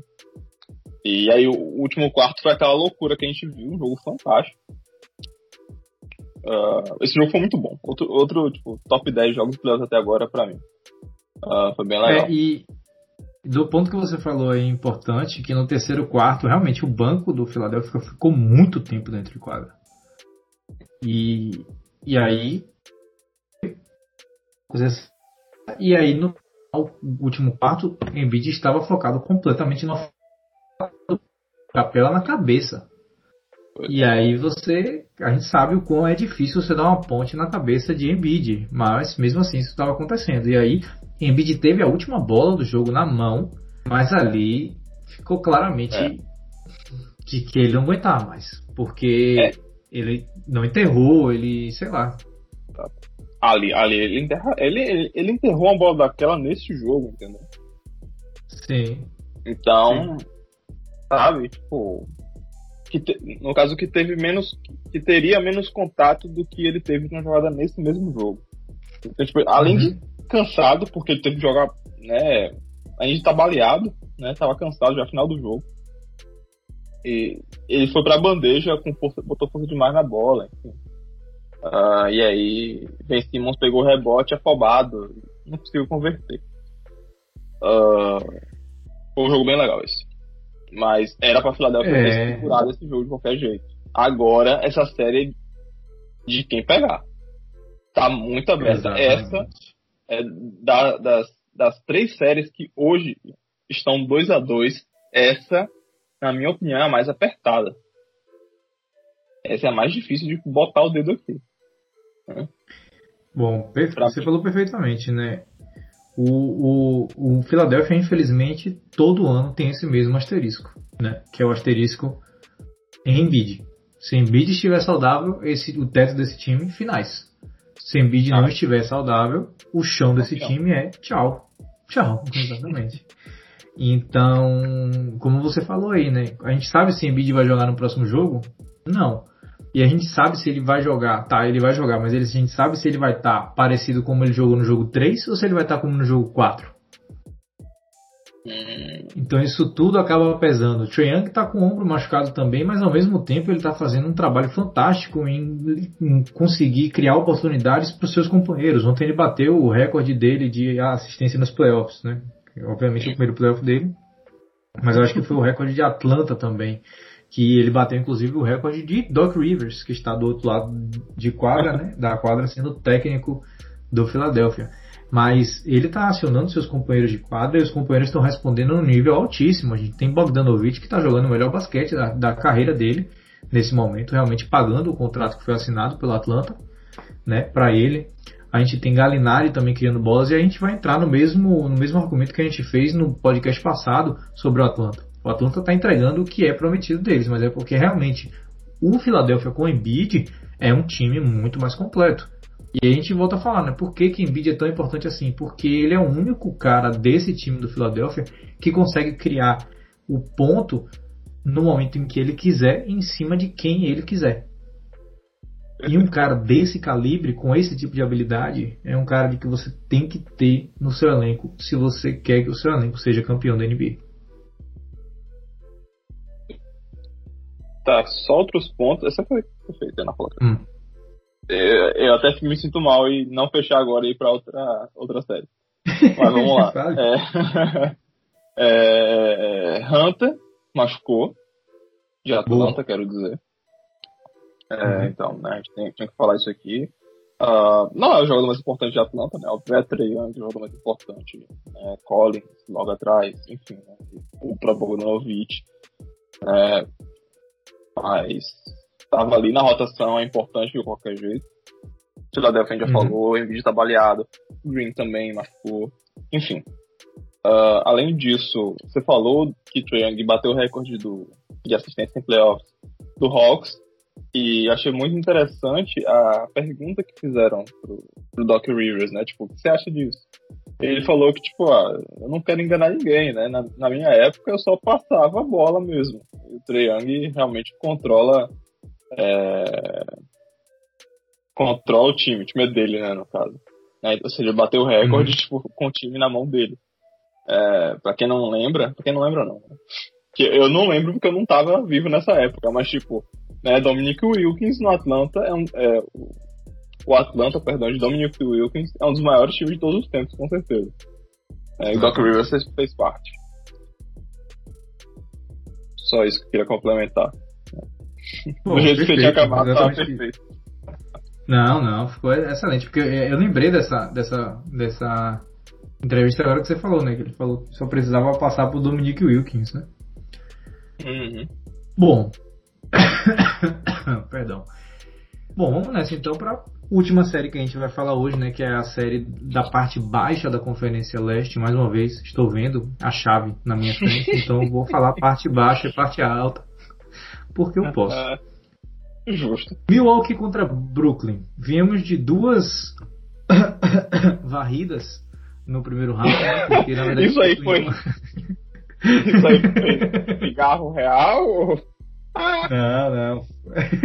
Foi um de uhum. bosta, né? Porque não foi varrida, mas foi varrida ao mesmo tempo, né? A gente pode dizer que foi assim, a gente pode dizer que foi 4 a 0 Brooklyn Boston e 4 a 1 Brooklyn contra Tatum. Eu acho que é, é interessante a gente falar, fazer essa distinção. Mas sim, Milwaukee veio cheio de moral, Milwaukee veio cheio de tesão, pensando que ia chegar no Brooklyn e ia bater de frente e ia fazer e acontecer, mas digo e repito, como falei mil vezes, para todas as pessoas que quiseram ouvir durante esses jogos do, do Brooklyn contra o Milwaukee, pick and roll com Antetokounmpo armando é uma coisa que você não pode fazer contra o Brooklyn. Porque o Brooklyn está esperando isso. O Brooklyn simplesmente fez. Beleza. Tente infiltrar quando eu colocar cinco jogadores dentro do meu garrafão. E aí Antetokounmpo, como imaginado, tenta infiltrar. E aí, 2-0. Né? É, pois é, enfim, deixa, deixa, deixa eu ver por onde começo aqui. Vou começar falando o seguinte: a, a grande dúvida que a gente estava é, nessa do Brooklyn, pelo menos, nos playoffs, é tá. O Nets vai fazer um milhão de pontos todo jogo, tudo bem. A pergunta é quantos pontos eles vão tomar? Uhum. Uh, contra os Celtics, né, a gente viu que era só Jason Tatum ou Jason Tatum, não tinha muito pra onde ir. O, o Nets tomou em média, né, nos cinco jogos da primeira rodada dos playoffs, 112 pontos, né, e eles fizeram 123 nesses cinco jogos. Né? So, tomando 100, 112 pontos em média é hum, ok, ok, né? Pra, pra eles. Pra, é, pra eles, porque você vai fazer um milhão de pontos. Nesse caso, com, contra o Bucks, isso é, é um dos grandes atrativos né, para a gente ver essa semifinal do leste. Né? Será a defesa do Bucks está muito mais bem preparada do que a do Miami, né? Tanto do perímetro, né? Quanto do, no garrafão, né? Você tem PJ Tucker, você tem o Brook Lopes, você tem o, o Giannis Antetokounmpo, que era até então o, o foi o, melhor jogador defensivo da temporada passada, né? Uhum. Uh, na minha opinião, não, mas foi voltado assim. Mas, de qualquer maneira, a, a, é... bom, o... Enfim, o, o ponto que eu quero dizer é, tipo, a, a grande questão dessa série, para mim, pelo menos, era a defesa do Nets. Eles vão conseguir parar Antetokounmpo? Se sim, como? Vão fazer a parede que o Celtics fez? É... Calma, que o Celtics fez ou que o Miami fez? O, o Celtics e o Miami. O Celtics inventou e o Miami executou com perfeição. Beleza, pronto. é... Só que a gente tá vendo é o Nets, como você falou, pronto o para Antetokounmpo armar a jogada. E aí nada de se desenvolveu nos primeiros jogos lá em Nova York. Né? eu já falei demais, mas só para complementar a informação, o Nets fez 115 pontos no primeiro jogo. Nesse jogo, cara, foi. É, cara, chegou um ponto que tava difícil assistir, porque nada caía, né? É. Em alguns momentos do jogo. E, enfim. Tudo isso para falar que. É, o que mais que eu tinha pra falar? É isso, da, da defesa do Nets e que tipo eles fizeram eles fizeram eles só tomaram 107 pontos no jogo 1. Só tomaram 86 no jogo 2. Aí eu falei o quê? Hum. Acabou essa série, né? GG. GG. Se a defesa do Nets, se o Bucks não tá conseguindo meter ponto nessa defesa do Nets, acabou. Né? A gente tava vendo o Blake Griffin voando, né? É, Harden é, tentou voltar, né? Não conseguiu. Logo no jogo 1 não precisaram dele, não, o Nets não tomou conhecimento, de qualquer maneira. Uhum. E, e, bom, né, e a defesa do Nets estava funcionando, ué, tomou só 86 jogos, 86 pontos no jogo 2. E aí nós tivemos o fatídico jogo de Milwaukee, o primeiro jogo de Milwaukee, que foi uma coisa muito estranha. Que o Nets fez apenas 83 pontos. Esse jogo foi 86 a 83, diretamente de 2008, senhoras e senhores. Então, né? E, e, com volume. Isso aqui foi um jogo moderno de 86 pontos. Né? A gente tem 86 a 83. E jogo moderno, quero dizer. Uhum. Ah, como é que posso falar? É, muitas posses de bola, é o que eu quero dizer. É a quantidade. Ah, sim Muitas, é, muitos arremessos, eu quero dizer. Né? Cada time arremessou mais de 90 vezes. Né? Uhum. né? Foi um jogo comum, só que a bola não estava caindo. E, e, na, e, aí, no final das é. contas, o Bucks acabou roubando esse jogo. Né? Foi um jogo muito interessante. Exato. Eu vou assistir esse jogo de novo na minha vida? Não. Mas foi muito interessante. Sim. Porque o Nets não fez nada de diferente. E ainda, tipo, só que o. Qual, qual foi a questão da defesa entre Tetocumpo, né? Que tipo, não fizeram nada diferente e ainda assim continuaram. Estão deixando o Tetocumpo chutar. Né? Chuta aí, meu querido. A bola dele não tá caindo. Tem hora que ele cansa. Ele tá chutando. E ele, é. Ele continua chutando. Ele, ele, ele ataca o garrafão eventualmente. Ele não tava conseguindo botar a bola em cima de Blake Griffin, que era o marcador principal dele nos primeiros jogos. Tá conseguindo agora. Blake Griffin tá chegando é, com problema de falta nos momentos decisivos, decisivos dos jogos. E essa é a história do jogo 3. Do jogo 4, mais ou menos, né? Você pode complementar isso se você quiser, porque eu já falei demais. Bom, é, você falou perfeitamente para mim aqui. Eu dei risada porque vários pontos surgiram aqui pra gente ir comentando. E aí eu vou trazer eles aqui conforme eu vou lembrando. Né? Primeiro ponto é: o Milwaukee jogou tão mal no primeiro jogo que até Draymond Green foi no Twitter para poder falar como o Milwaukee deveria fazer para vencer o jogo. e a frase que ele utilizou foi: é, vai ser impossível você continuar durante sete jogos fazendo pick and roll com Antetokounmpo de ball handler, ou seja, o cara que está com a bola no pick and roll, porque obviamente vão encher o garrafão, vão encher o garrafão. E aí, uma grande teimosia do Mike Budenholzer, que a gente já tinha visto na temporada passada. Na minha opinião, ele já deveria ter sido mandado embora. É... Mas ele continuou lá. Porque, e a teimosia foi qual? Brook Lopes no primeiro jogo, no primeiro quarto, ele pegou cinco rebotes ofensivos. Ele, não existia um jogador que parasse ele dentro do garrafão. Não existia nenhum jogador que parasse ele dentro do garrafão. E a gente começa já a imaginar o que, é que Embiid vai fazer se chegar, obviamente, a encontrar o Brooklyn na próxima fase, se o Brooklyn também passar, né, depois das, das, das, consequências que a gente vai falar agora que ocorreram no último jogo. Mas é, é, Brook Lopes e, e, e, todo mundo clamando, gente, bola em Brook até que o Brooklyn não saiba mais o que fazer e pare ele. Nem que seja, sei lá, na porrada. Mas mesmo assim não, era uma bolinha aqui, uma bolinha ali, não, gente, bola toda hora. Olha o que o Nuggets fez com o Portland, deu certo. Vamos parar de tentar fazer. Eu não sei se agora é porque já virou tão, tanto hábito Antetokounmpo trazer a bola toda hora, mas você tem um dos melhores armadores da liga em Drew Holiday. Vamos, pois é. vamos fazer alguma coisa diferente, né? E é, bom, o jogo 3 que a gente falou agora, né, do o jogo 3 do Milwaukee que o Milwaukee conseguiu roubar, vamos falar de que o jogo 3 e o jogo 4 aconteceu o fenômeno é, 007.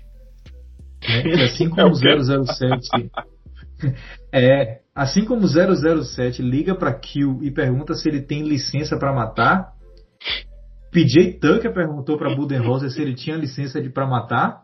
PJ é, Budenholzer respondeu que sim e ele simplesmente desceu uma madeira em Kevin Durant durante todos os 48 minutos dos dois jogos. Porque, na minha opinião, era para ele ter sido expulso pelo menos umas três vezes em cada jogo. De tanta porrada que ele. Ele, é... ele deu tanta porrada no Kevin Durant que o segurança do Kevin Durant invadiu a quadra. é porque. E foi banido da arena de Milwaukee, né? Diga-se de passagem, foi banido. E aí e tem toda aquela discussão, né? não, porque a gente está nos playoffs, o jogo tem que ser mais físico, tem que deixar jogar. Beleza, eu entendo essa parte, mas você não pode ficar relativizando é, é, é, contato, né? Porque de um lado você tem o, o, o, o é, Pat McConaughey tomando uma puta cotovelada no, no, no supercílio, caindo com a cara sangrando, nada.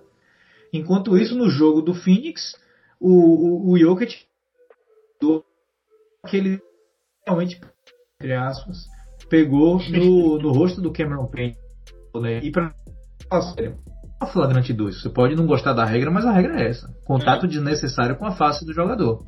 Ele ele se ele se predispôs ao risco. Sim, e e aí o PJ Tucker jogou um dos basquetes mais físicos que eu já vi nos últimos anos um basquete de que eu achava de que estava banido, porque, sei lá, desde a época de Kobe Bryant a gente é, é, foi banido o hand check, né, que a gente tem, né, que é você ficar tocando muito no jogador, né? Você não pode ficar metendo muita mão no marcador, principalmente no perímetro. Não, o PJ Tucker estava roçando em Kevin Durant 24 por 7. É. Se, se PJ Tucker fizesse isso em Harden, inclusive, o jogo acabava, né? Porque Harden do, é, vai, vai cavar a falta toda vez. Uhum, uhum. E, e é aquela mesma coisa que a gente já tinha visto, a defesa de PJ Tucker é uma defesa melhorada daquela defesa que a gente viu de Pat Beverly em cima dele quando ele jogava no, no Golden State Warriors. Kevin Durant se incomoda muito com esse tipo de contato e não é culpa dele. Ele, pô, o cara tem que ter um ponto fraco. É, né? Não é que incomoda, não, é porque tipo, tá atrapalhando o arremesso ali, né? É um... E isso, isso, incomoda Tirando muito ritmo, ele. né? Isso, é nesse sentido mesmo que eu tô falando, não no sentido de tipo, ah, ele acha chato. Não, é no sentido de tipo, é, um, é a maneira que você encontra de defender ele. Mas mesmo assim, diversas vezes eu vejo contatos de que é o, é o, é o contrário da estrela, né? Se esse contato tivesse acontecido, por exemplo, com LeBron James, era falta. Com Harden, era falta. Então, esse dois pesos, duas medidas, você tem um jogo do, do Denver que não podia estar, tá, não tinha contato nenhum, e você tem um jogo que é porrada toda hora. É porrada. E Blake Griffin diretamente de 2008, com 15 anos de idade dentro dessa série, véio, enterrando na cabeça de Antetokounmpo. É. Quando eu vi aquilo, é, me passou o flash de, de D'Angelo Russell com seus 15 anos, é, ah, vendo, vendo o, tre o, o treino do, da seleção olímpica dos Estados Unidos, Blake Griffin enterrando a torta direito e ele falando, mas ele nem se aqueceu antes, né? Ele nem uhum. se alongou, na verdade. Exato. Falei, cacete, e... maluco tá voando. É, e, e por muitas vezes se mostrou o jogador com mais coração e mais impacto dentro de quadra e foi peça importantíssima para o Bucks virar o jogo na primeira partida, porque o Bucks não, o, o Brooklyn porque o Bucks estava vencendo o jogo no primeiro quarto, enquanto Brook Lopes ainda estava dentro de quadra e Budenholzer ainda não tinha tirado ele para ficar na teimosia, né? Uhum. Pois é. Bom, e aí ah. isso leva a gente para o último ponto, né? Jogo 4, o jogo que, na minha opinião, o Nets tinha tudo para levar de maneira muito fácil, porque aí eu tenho que falar, eu não gosto de Kyrie, mas o que ele está jogando nesses playoffs não é brincadeira. Não é. Ele aí, está um animal. Um animal. Eu só, eu só queria falar com essa entonação. Um animal. Sim, pode falar. Não, e é, é só para complementar, você falou provavelmente de Kairi porque ele machucou, né? Exato, exatamente. É aí, numa disputa de rebote ali, uma jogada que não é protegida pela regra, né? A gente tem essa regra com arremessadores, você não pode invadir o espaço do arremessador. Mas, bom, ouvinte, se você joga basquete, quem nunca torceu o pé voltando de um rebote? Né? Não, pois é. É, é muito, muito, muito Digo simples. mais. E é tipo. Hum. Essas coisas acontecem. É isso, é isso que eu vou falar. Não é culpa de Antetokounmpo, não é culpa de nada. Não tem como. Quando todo mundo pula pro rebote, não tem como você ficar olhando para baixo para ver onde você vai pular e controlar. Não tem. E, infelizmente, Kairi deu azar, virou o pé 90 graus e aí a gente sabe de que isso demora muito para acontecer. É, uma volta, um retorno, né? Um, um, retorno. E aí isso levanta outro ponto, né? James Harden machucou com dois minutos da primeira partida. Ele não estava sendo necessário nessa, nessa série até o momento, ele né? machucou, né? Ele, ele, reagravou, ele não reagravou, né? Ele só sentiu a lesão antiga, aí tiraram. Não foi isso? Isso, isso, perfeito. E era algo que é, era algo que a gente já tinha falado aqui no, no, no, podcast, né? Que a chance de um desses três caras lesionar no, no, no playoff era muito grande. Não, não numa fatalidade como que aconteceu com um acidente, né? Como que aconteceu, fatalidade é muito forte. É. Mas um acidente que aconteceu com o Kairi, mas o fato de pegar é... essas lesões que já é muito pesado. Fatalidade é, é Mortal mas... Kombat.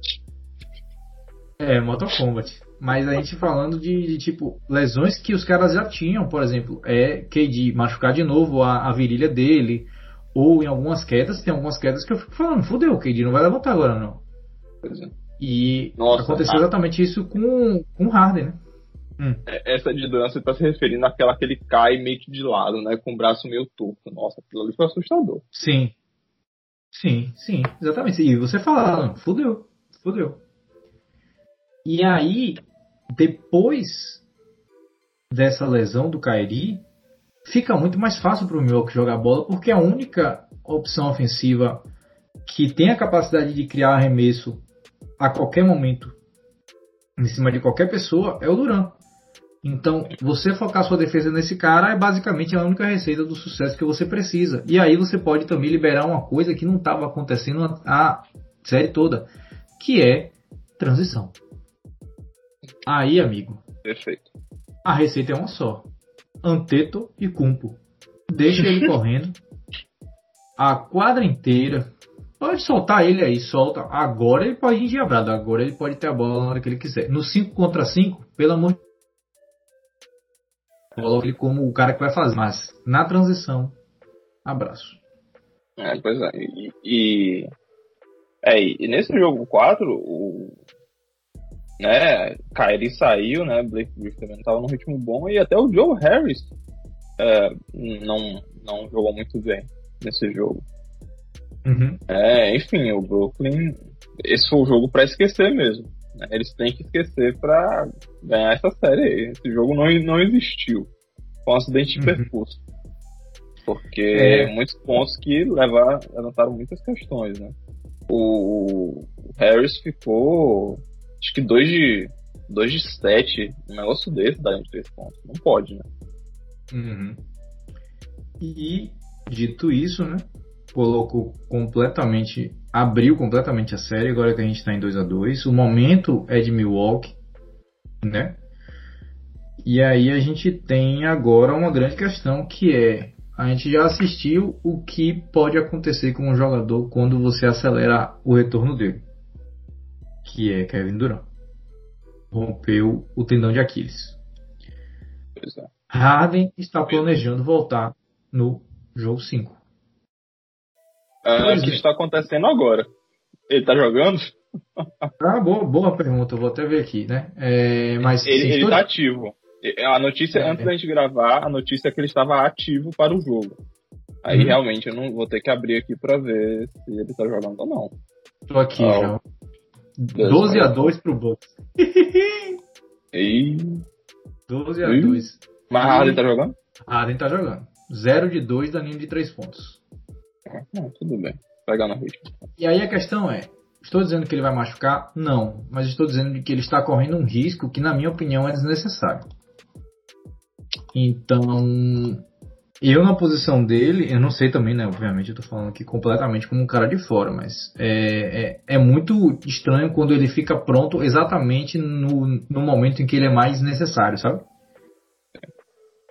Mas. Vamos ver. É, esses caras são muito competitivos, cara. Eles vão querer jogar de qualquer jeito. É, a gente viu o Anthony Davis voltando ali. O Anthony Davis, ele, naquela, naquele momento em que ele saiu ali, ele quase caiu errado. Poderia ser uma lesão completamente pior. Né? Então, fica aí essa questão. Né? E aí a série completamente aberta. E, na minha opinião, o momento girou um pouquinho para Milwaukee. Porque a gente não sabe como o Harden vai estar. Mas a gente está falando do cara que descumpriu com todos os protocolos de Covid que existiram, não treinou hum. nenhum um dia na off-season, só em strip club, engordou sei lá quantos quilos ah, e ah, no primeiro ah, jogo meteu quase 60. Ele está falando de caras que tem que, que são de, de, construídos de forma diferente, né? Então a gente não sabe como é que ele vai voltar. Build different. Exatamente, exatamente. Bom, dito isso, esses são os panoramas que a gente tem aí nas duas conferências, né? O Phoenix está esperando, é o único time garantido na próxima fase, está esperando o Utah ou o Clippers, 2 a 2 Philadelphia e Atlanta também 2 a 2 Milwaukee e Brooklyn também 2 a 2 o jogo que está acontecendo agora. Bom, mas a gente não é falou quem a gente acha que passa, né? Não. Dito isso, dito isso, você acha que quem passa? É, é, eu tô tentando não deixar esse jogo agora me influenciar, esses, esses 10 pontos. Esse 12 a 2. É, pois é. Isso acontece, é normal. Uh, cara, eu, eu sonho que esse, essa série vá para sete jogos, primeira coisa. Uhum. Uh, diferente da de Philadelphia e Atlanta, que é a mais disputada, na minha opinião, mas que não vai ser jogos. Alguém vai ter a upper hand aí, Eu acho que tá mais pra Milwaukee mesmo. Tipo, esse momento não é só o momento. É alguns encaixes uh, que Milwaukee teve, algumas correções em que, de problemas que eles tiveram, tiveram nos primeiros jogos, são. Como é que eu posso fazer? Como é que eu posso falar? É, são soluções é, que são muito difíceis de ser combatidas. Uhum. Então, uhum. porque, tipo, as coisas que você consegue controlar, você controla. Durão você não consegue controlar. Se for bola nele o jogo todo, ele vai meter 40 pontos, mas talvez ganhe o jogo. Então não tem problema nenhum. Uhum. Né? Então, eu tipo, acho que nas coisas que, que Milwaukee consegue controlar, do ponto de vista defensivo, né? Isso sempre Budenholzer acertando as, é, os ajustes que são necessários, né? A série não acabou, ainda tem ajustes a serem feitos, com certeza. A cada posse de bola, nem que seja a cada posse de bola. Uh, e aí, enfim, né, de todo esse meu pensamento, eu acho que meu, esse momento de Milwaukee consegue carregar eles para para passar e chegar nas finais do leste. Bom, perfeito. Eu vou com você em Milwaukee também, e aí concordo com todos os pontos que você trouxe, e eu trago outro ponto para mim que é mais importante, que é o Nets perdeu o seu jogador mais é, é, confiável da temporada inteira. E foi o jogador mais presente também. Kyrie Irving, ao que me surpreende bastante, foi o jogador é. que mais esteve presente e o mais confiável dessa, dessa equipe do Brooklyn. Se ele não tivesse jogado a quantidade de jogos que jogou, talvez o Brooklyn não estivesse numa posição tão privilegiada nos playoffs, segunda colocação. Ele jogou 54 jogos e foi o que mais jogou dentre esses três jogadores do Big Three. Então, ao perder um cara que está jogando desse jeito, um cara que consegue uma cesta em qualquer pessoa, a qualquer momento, de qualquer jeito, então a gente coloca mais um nível aí, que ele consegue infiltrar, ele consegue mid-range, ele consegue do além de três pontos. É muito difícil você perder um cara desse e não sentir o impacto. É. E, e, ele, ele em alguns momentos em quadra estava melhor que, que o KD, que o Kevin Sim. Durant. Sim, com é, certeza. Enfim, né? É, eles, os três, são líderes na né, quadra. É, é muito complicado imaginar eles funcionando para um esquema além de D'Antoni. Tá aqui uhum. D'Antoni coordenando os três, ou no caso agora, hoje à noite, dois, né? Harden e KD. Mas, bom, é interessante. Eu achei que você ia pegar o Net nessa aí, né? Já com a uhum. volta de Harden. Uh, Não. Bom, interessante. Mas, mas é a famosa opinião que flutua, né? A cada ah, momento. Ah. e, e, ponto importante que você falou, só para dar um fun fact, né? O, o D'Antoni está sendo cotado pro, pro trabalho de de Terry Stotts lá em Portland, né? Hum. E, e o Lillard já disse que não gosta. então, mais um pouquinho de, de gasolina nesse fogo que a gente chama de Portland lembrando sempre, o técnico do Nets é o Kevin Durant, é, é esse conglomerado dos jogadores, né, deles três Sim. aí, do Adam e do, do Kyrie. Mas uhum. o segundo técnico do, do, do, do, Nets é o do Michael D'Antoni. Né? Exatamente. Michael, o, asse, o, assessor de imprensa é o, o, o Steve Nash. Steve Nash, é, ele é o bicho de canhão. Pois é. Inclusive, me dá uma. Nossa, Hum. Me dá uma satisfação é, ver o D'Antoni de, de máscara, né? Tipo, ele fica de máscara o tempo todo. Então não dá pra ver ele, aquele, sorrisinho amarelo dele quando ele reclama pro juiz. Mas, hum. nossa, fantástico. Ele, ele apertando o olhinho dele daquele jeito, claramente puto com o juiz. Mas, tipo, claramente rindo assim, ah, seu filho da puta, é isso aí que eu falo. ah, enfim, né? Me dá uma satisfação grande. Uh, né? Eu aprecio esse banco do Nets. Que também tem Chelsea Billups, né? É, é um... E o Jason Kidd também?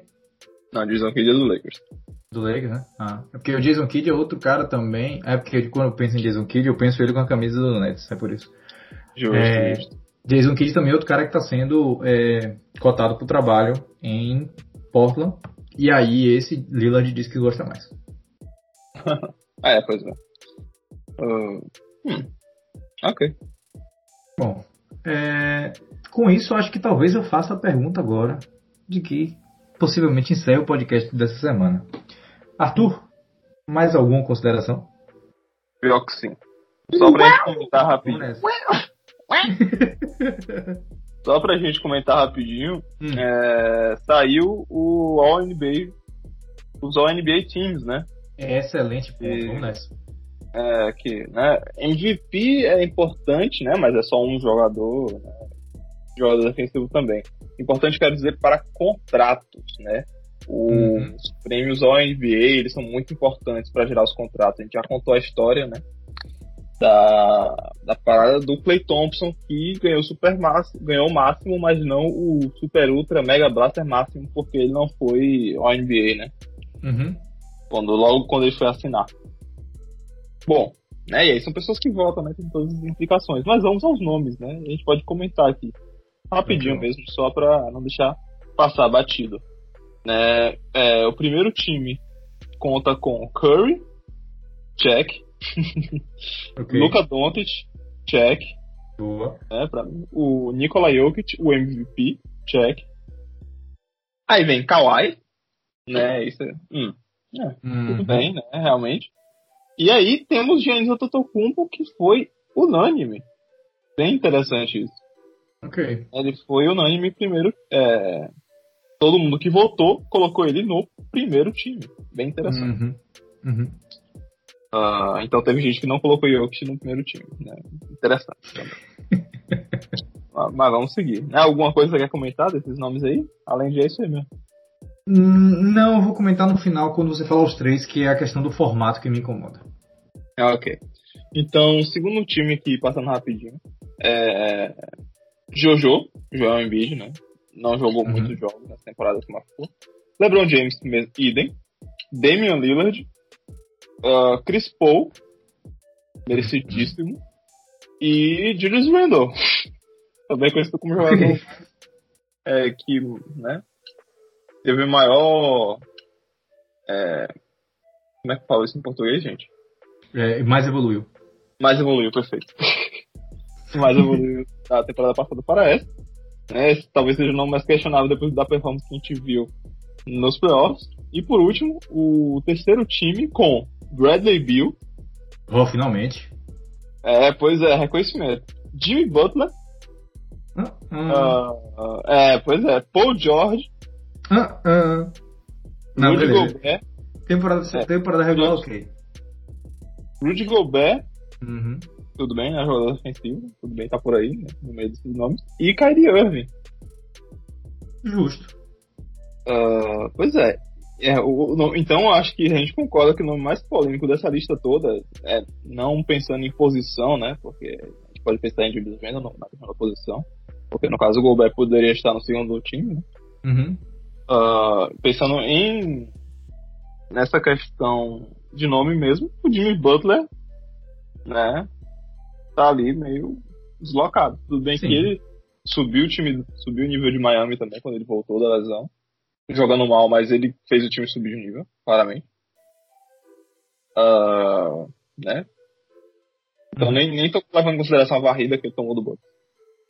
É, por isso que eu falei, pô, George eu fiz, hum, mas depois eu fiz, não, beleza, temporada regular. Porque é, é isso que irrita na NBA quando ela solta esses, esses negócios é, no meio do playoff. Você tem que soltar antes, porque aí eu, eu esqueço que, na verdade, eu não, não vi ainda que Paul George jogou mal na, nos playoffs, né? Eu esqueço que o Butler não tomou a varrida. Na verdade, ela não teria nem acontecido. Mas, bom, vamos lá. Eu consigo pensar num cara que você podia colocar aí que teve uma temporada muito melhor que o Devin Booker.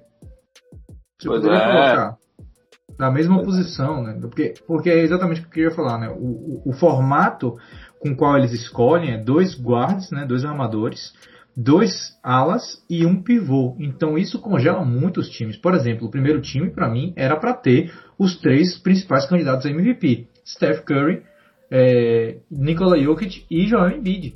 Eram para eles três estarem no primeiro time da NBA. Mas infelizmente Embiid acaba caindo para o segundo time porque ele não pode entrar no primeiro time porque só tem uma vaga de pivô lá e obviamente eles vão preferir colocar o MVP. Né? Se você colocar o MVP no segundo time, você está dizendo basicamente de que ele não é MVP. É, pois é. Né? E aí entra, por exemplo, Giannis Antetokounmpo nesse primeiro time, que para mim era uma vaga que merecia estar com o Embiid. E aí vem esse Jimmy Butler, para mim poderia ser um Devin Booker, poderia ser... É, eu consigo pensar em outros jogadores armadores que passariam na minha frente, na, na, na, na minha opinião, né, passariam na frente do Jimmy Butler, mas é aquele negócio, né? Quando o, o, o prêmio é votado, você infelizmente acaba tendo é, influência da narrativa da mídia e influência de opiniões pessoais, né? Perfeito. Perfeito. O próprio Kevin Durant, né? Podia estar por aí, talvez. Enfim. É, é. Não sei. Dá pra pensar. Não é. Dá pra pensar assim, até o Harden merecia estar, porque o Harden jogou muito bem nessa temporada, mesmo em poucos jogos. É, é muito, cara, é muito complicado, porque tipo, a gente. O do Harden, tipo, a gente só viu o que ele é, né? O que. sabe? Não. É, ele é isso aí tudo, ele mete 40 pontos no jogo mesmo. Tranquilo. Como se fosse segunda-feira. Né? Tipo, a gente né, toma as coisas por garantido e como se não fosse nada, né? É uhum. absurdo. E merece reconhecimento. É, perfeito. Bom. Ah, saiu o All Defensive também, né? Mas o All Defensive faz mais sentido. Ah, sim. É? é? Esse eu não vi, não. Só vi o. Faz, faz mais sentido. A única coisa que eu, que eu, que eu queria falar do All Defensive é que Matisse Taibo jogando 20 minutos por jogo foi pro segundo time. Então. E, e dá pra questionar, dá pra fazer um caso de aí, sei lá, tranquilamente. Uhum, uhum. Porque porque, é, a gente já rasgou elogio o ano todo. Vou ficar aqui rasgando elogio de novo, não. É, o menino é um cavalo. Isso mostra seu é. potencial. Bom, dito isso, Arthur, mais alguma consideração? Não.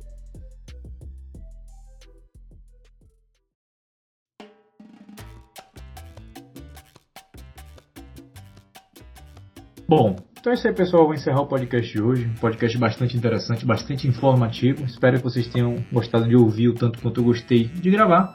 E aí, mais uma vez, as nossas redes sociais ficam aqui, arroba 637 no Instagram e no Twitter. Nosso e-mail é 637.gmail.com e o nosso site é o 637.wordpress.com.